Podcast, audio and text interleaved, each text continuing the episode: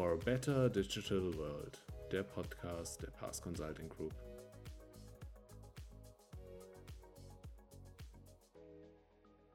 Und damit hallo und willkommen zu einer weiteren Ausgabe des Pass Podcast. Mein Name ist Lukas Mertsching, ich bin Communications Manager bei Pass. In der heutigen Episode wollen wir uns dem Thema Digitalisierung der öffentlichen Verwaltung widmen, vor allem aber dem Begriff der E-Akte. Wir sprechen über die mögliche Ablösung des Papiers und die Abbildung neuer Geschäftsprozesse. Außerdem stellen wir uns die Frage, wo steht der öffentliche Sektor momentan und welche Vorteile hat eine digitale Optimierung? Ein sicherlich spannendes, aber auch umfangreiches Thema. Deshalb bin ich dankbar, heute zwei Experten für die Digitalisierung der öffentlichen Verwaltung hier im Studio begrüßen zu können.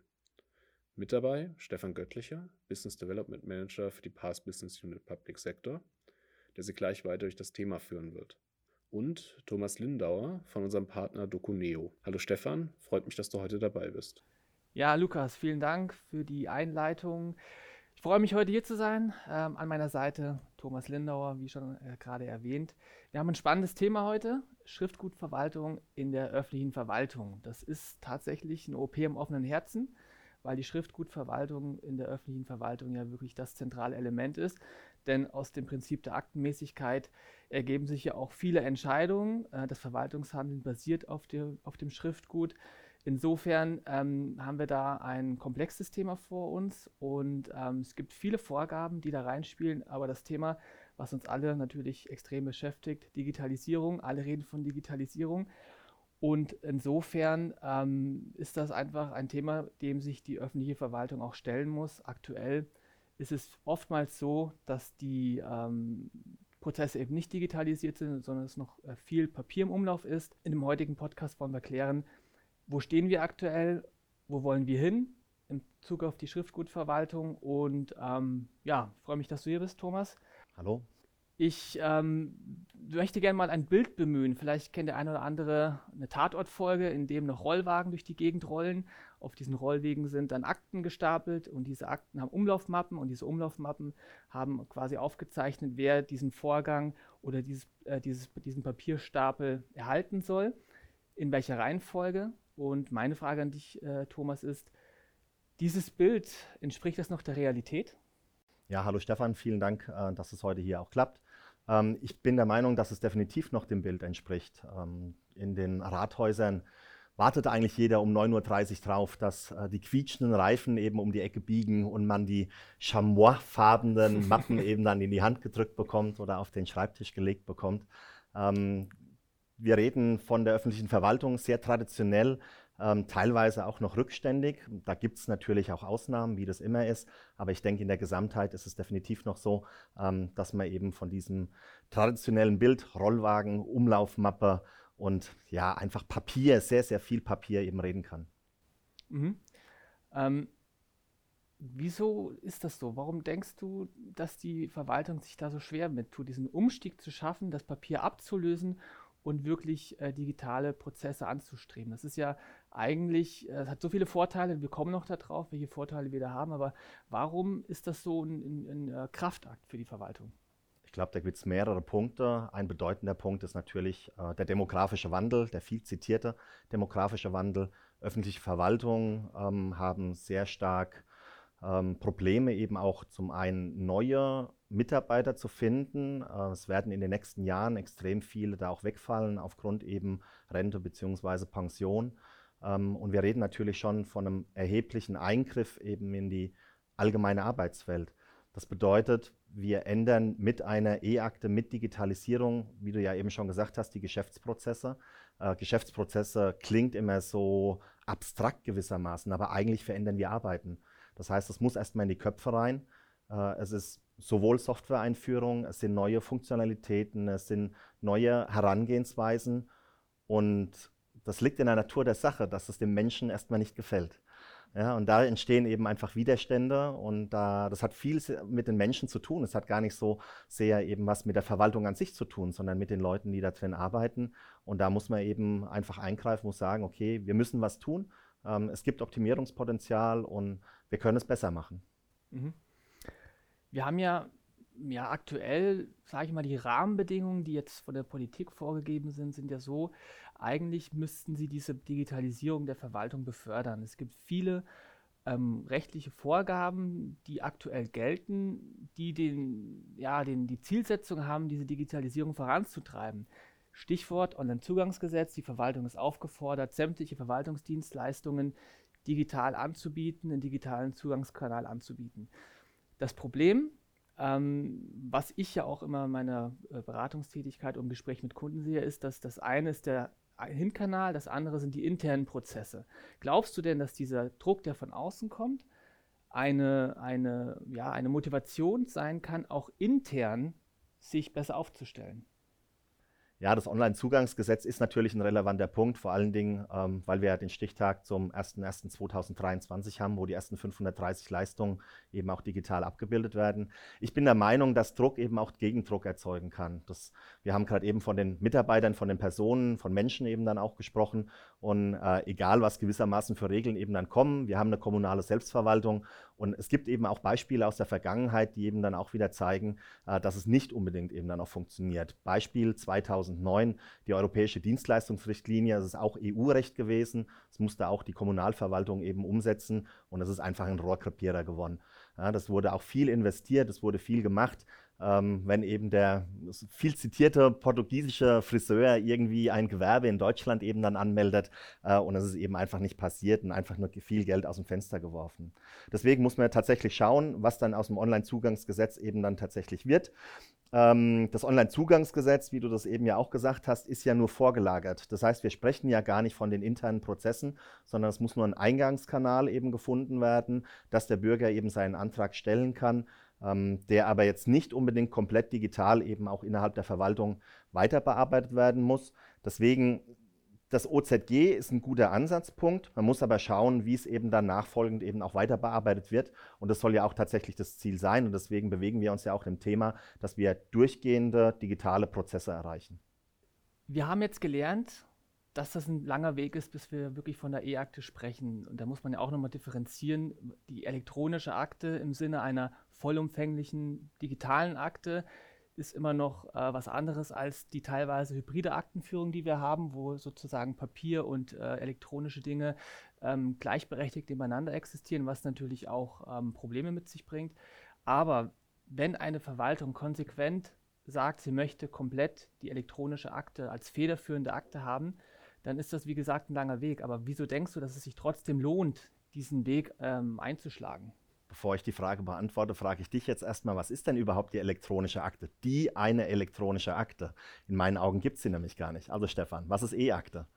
Ja, eine gute Frage, Thomas.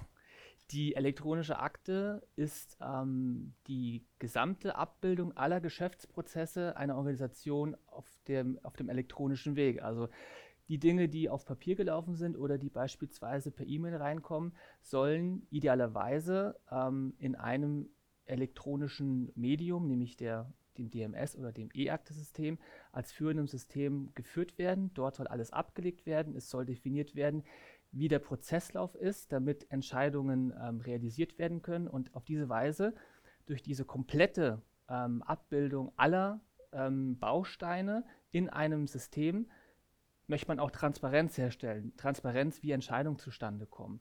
Denn wenn ich eine Akte habe, die ähm, verschiedene Bausteine hat, Papier, elektronisch an unterschiedlichen Stellen, ist es schwierig teilweise auch ähm, zu belegen, wie Entscheidungen zustande kommen. Deswegen ist es wichtig, dass die elektronische Akte wirklich alle Elemente, die schriftgutrelevant sind, in sich trägt und auch die Prozessorientierung unterstützt um eben ähm, möglichst effektiv auch Entscheidungen herbeiführen zu können. Meine Frage an dich, Thomas, ähm, was ist denn eine prozessorientierte elektronische Akte? Ja, die prozessorientierte E-Akte ähm, befasst sich eben dann mit dem kompletten Inhalt, wie du das ja eben auch schon gesagt hast, ähm, der aber stark ähm, arbeitsgetrieben ist. Das heißt, wir gucken uns wirklich die ähm, Aufgaben an, mit denen die Verwaltung eben dann beschäftigt ist. Und zwar ganz kleinteilig. Vom Groben immer ins Kleine gegangen, um die einzelnen Prozesse eben dann rauszudefinieren, um dann zu schauen, okay, wie kann ich das eben auch wieder digital abbilden. Und da geht es eben jetzt nicht nur um eine normale Aktenbildung bzw. Vorgangsbearbeitung, ähm, ZDA-Verfügungen eben dann zu machen, also zu den Akten die Dinge eben dann führen, sondern wir reden von Workflows, wir reden von Arbeitsprozessen, wir reden von Optimierung. Das heißt, automatische Weitergabe von Informationen von A nach B.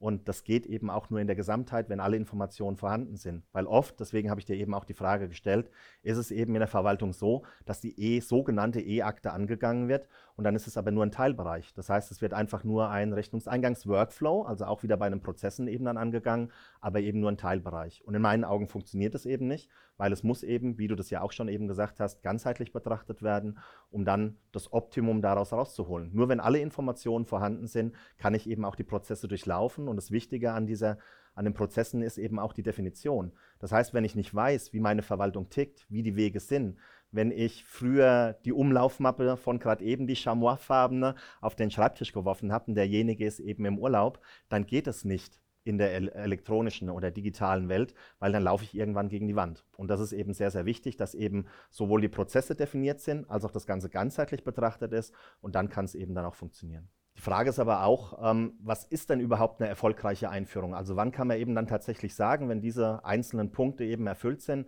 ähm, nachträglich, wie ist eben diese E-Akten-Einführung tatsächlich erfolgreich verlaufen? Vielleicht kannst du da noch mal was dazu sagen, Stefan. Ja, gerne. Also es gibt sicherlich ganz viele unterschiedliche Faktoren, die da reinspielen. Ähm, ich denke, die wichtigste, der wichtigste Punkt ist äh, die Vorbildfunktion der Hausleitung. Wenn ich eine Hausleitung habe oder eine Abteilungsleitung, wie auch immer, die weiterhin die Dinge ausdruckt ähm, und in die Mappe gibt, dann haben wir ein Problem, beziehungsweise die Organisation hat ein Problem. Wenn die Person aber selber Vorbild ist, selber die Aktenführung oder die elektronische Akte nutzt, aktiv nutzt und das auch einfordert, dann kann es funktionieren. Es sind noch viele weitere Aspekte, die da reinspielen. Ähm, Ressourcen ist natürlich ein Thema. Man kann so ein Projekt nicht nebenbei machen. Das ist ein komplettes Change-Projekt, äh, das die gesamte Organisation einmal umdreht. Und wenn ich da ähm, nicht genügend Ressourcen freischaufel, die diesen Prozess begleiten, dann ähm, sehe ich auch äh, eher ein Scheitern am Horizont heraufziehen. Ähm, Du hattest von den Prozessen gesprochen. Ich denke auch, die Prozesse, ähm, diese zu erfassen im Rahmen einer Einführung, ist das A und O, weil es nutzt ja nichts, wenn ich die äh, papierbehafteten Prozesse eins zu eins digital abbilde. Da ist nichts gewonnen, weil viele Dinge kann ich mir einfach sparen in der digitalen Welt. Und deshalb ist es extrem wichtig, auch Prozesse im Ist zu erfassen und dann im Soll zu optimieren. Ähm, auch ein wichtiger Punkt ist sicherlich, dass ich eine Abteilung finde, die Lust auf das Thema hat. Ich brauche einen Leuchtturm im Haus, wo ich sage, wer hat Lust darauf? Und wenn ich diesen Leuchtturm identifiziert habe und erfolgreich eingeführt habe, dann wird es sicherlich auch ein Selbstläufer sein, weil alle ähm, anderen Beteiligten werden dann schauen, was macht ihr da, wie läuft das, was sind das für Vorteile, ähm, wie gestaltet ihr euer Arbeiten? Und dann werden die dann von sich alleine auch berichten, welchen Nutzen sie von der elektronischen Akte auch haben ich denke, das sind so die, die wichtigsten Faktoren, ähm, die da ähm, reinspielen, damit so ein Projekt gelingen kann. Nun befasst du dich ja schon sehr lange mit ähm, DMS E-Akte-Lösungen. Ähm, was hat sich denn so in den letzten Jahren, Jahrzehnten, kann man bei dir schon fast sagen, ähm, ähm, grundlegend geändert?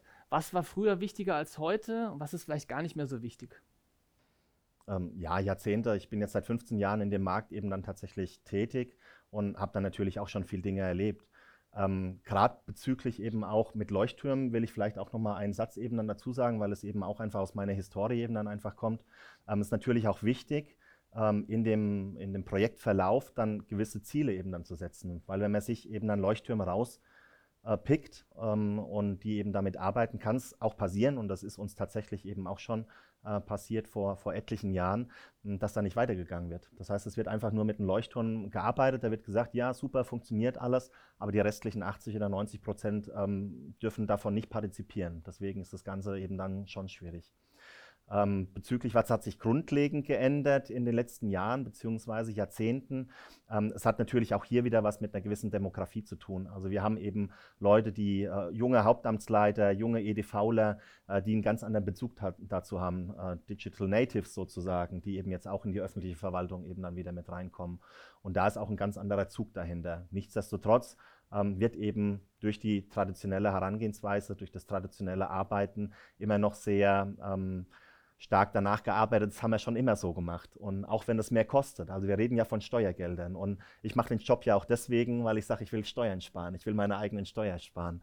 Ähm, aber diese EDA-Kosten, äh, öffentliche Verwaltung, es gibt Budgets und die werden eben dann auch ausgegeben. Äh, es wird eben dann nicht so betrachtet. Aber auch hier ändert sich eben dann auch wieder was. Hier tut sich was. Es sind eben nicht nur die Gesetze, die wir eben angesprochen haben, sondern es ist eben auch noch, es ist noch mehr, dass eben ja, man auch was bewegen will. Und ich glaube, auch in der öffentlichen Verwaltung kann man eben auch was bewegen, weil es viel zu tun gibt natürlich. Man muss aber selbstverständlich auch die Anforderungen betrachten. Durch die Digitalisierung selber ähm, wird es, glaube ich, definitiv einfacher, die viel, vielfältigen Arbeiten von Kommunalverwaltung eben dann auch wieder zu erledigen.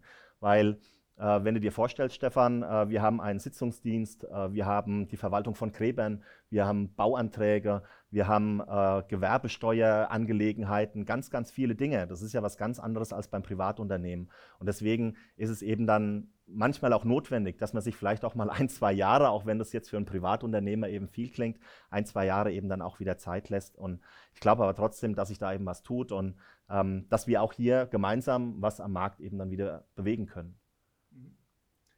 Ähm, ich denke auch, was, was du sagtest, ist absolut richtig, dass die, der demografische Wandel wird es einfach auch einfordern, dass äh, diese digitale Arbeitsweise flächendeckend äh, angeboten wird, sonst ist es einfach auch nicht attraktiv, dass man einen Arbeitgeber ähm, sich, man wird keinen Arbeitgeber auswählen, der das nicht anbietet. Ähm, insofern kommt der, der Druck tatsächlich auch vom Arbeitsmarkt perspektivisch. Deswegen denke ich eben auch, dass sich das eben mit der Zeit eben dann auch legen wird. Das heißt, ähm, wenn wir die letzten Jahrzehnte angucken, das ist ja so und so vorbei. Ich denke, es geht eher darum, dass wir es eben einfach besser machen und dass wir es hinbekommen und dass wir die Digitalisierung tatsächlich auf die Straße bekommen.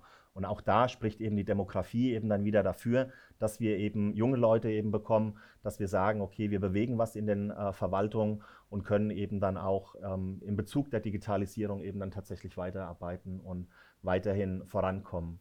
Ähm, die Technik dafür steht ja eben dann auch wieder zur Verfügung. Ihr als äh, Partner eben auch von der Doconeo Software GmbH, ähm, wir gehen ja da Seit an Seit sozusagen und äh, versuchen das Ganze eben dann auch umzukrempeln. Und wir haben ja auch super Lösungen, äh, sowohl in dem funktionalen, also im Softwarebereich, als auch im Beratungsbereich. Davon bin ich eben dann fest überzeugt. Ähm, und wir wollen es ja besser machen. Und ich glaube, das ist eben auch so der, der Antrieb, der bei mir eben auch so der Hintergrund tatsächlich ist. Ich hatte ja eben gesagt, 15 Jahre im Softwaremarkt. Ähm, in der Umbruchphase, das ist vor fünf Jahren gewesen, direkt bevor wir Doconeo gegründet haben, ging es eben auch darum, okay, wie sieht denn der Markt aus? Ich bin in die, in Anführungszeichen, Notlage gekommen, mich um ein neues Produkt zu kümmern, war davor Vertriebspartner von einem anderen Unternehmen. Mit denen hatte das einfach nicht mehr funktioniert, auf verschiedenen Ebenen tatsächlich. Und wir haben einfach eine Markterkundung gemacht. Mein Kollege und ich, äh, der Markus Koch aus Hannover, hatten uns verschiedene Systeme angeguckt und es war einfach kein passendes dabei. Und äh, ich bin unheimlich froh, dass wir uns eben auch für die Gründung von Doconeo eben entschieden haben, dass ihr da mit dabei seid, mit dem Boot seid, dass wir eben jetzt in den letzten Jahren schon sehr, sehr viel erreicht haben. Und ich bin fest davon überzeugt, dass wir die Digitalisierung in Deutschland auch vorantreiben können.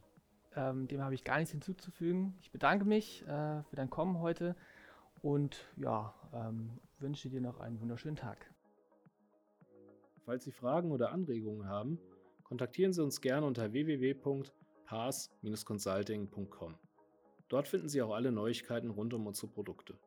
Weitere Themen und Beiträge unserer Mitarbeiterinnen und Mitarbeiter lassen sich auch auf unseren Pass-Blogs finden. Danke fürs Zuhören und bis zum nächsten Mal.